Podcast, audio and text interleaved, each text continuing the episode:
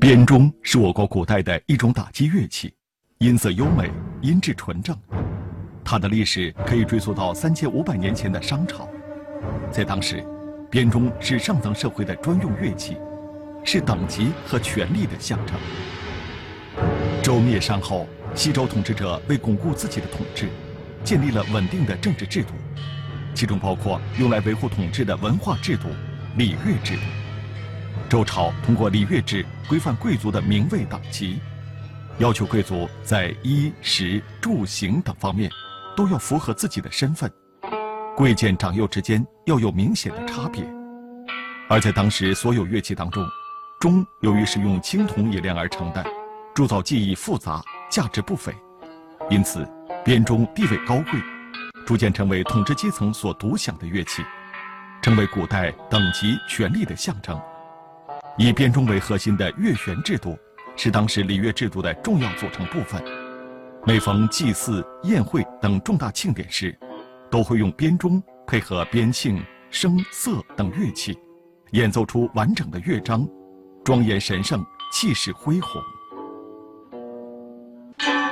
编钟用青铜铸成，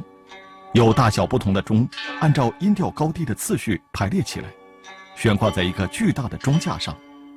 编钟的钟体小，音调就高，音量也小；钟体大，音调就低，音量也大。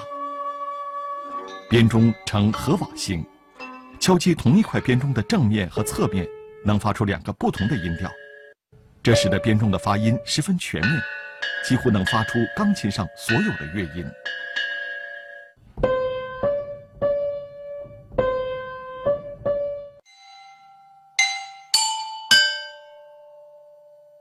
这是由边磬演奏的东方红乐曲，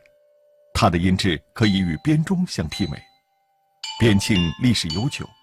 在我国古代，每逢祭祀、宴会等重大庆典时，经常会将编钟和边磬一起使用。和编钟不同的是，用以制作边磬的材料种类比较多，常见的有石质、玉质和青铜质三种，一般由一枚到十六枚组合而成。它是利用材料的长短、厚薄差异，从而发出不同的音律。曾侯乙编钟的钟架是桐木结构，它的外形呈直角曲尺形，全长超过十米，上下三层，高二点七三米，由六个配件的青铜武士和几根圆柱承托。编钟的装配布局，从力学、美学、实际操作上都显得十分合理。圈套中的装饰有人、兽、龙、花和几何形纹，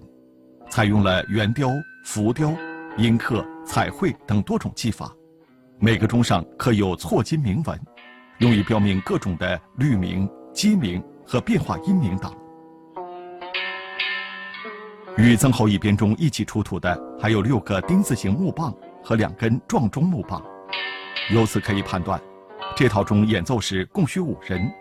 三人双手拿丁字形木棒，击打中层和上层的钟，发出中音和高音；两人各持撞钟木棒，撞击下层的钟，发出低音。曾侯乙编钟是迄今为止所发现的成套编钟中数量最多、保存最好、音律最全的一套。编钟出土后，文化部的音乐家对全套编钟逐个测音。结果测算出曾侯乙编钟音域跨越五个八度，中心音域的十二个半音也非常齐全，可见远在两千四百多年以前，我国的音乐文化和铸造技术就已经发展到相当高的水平。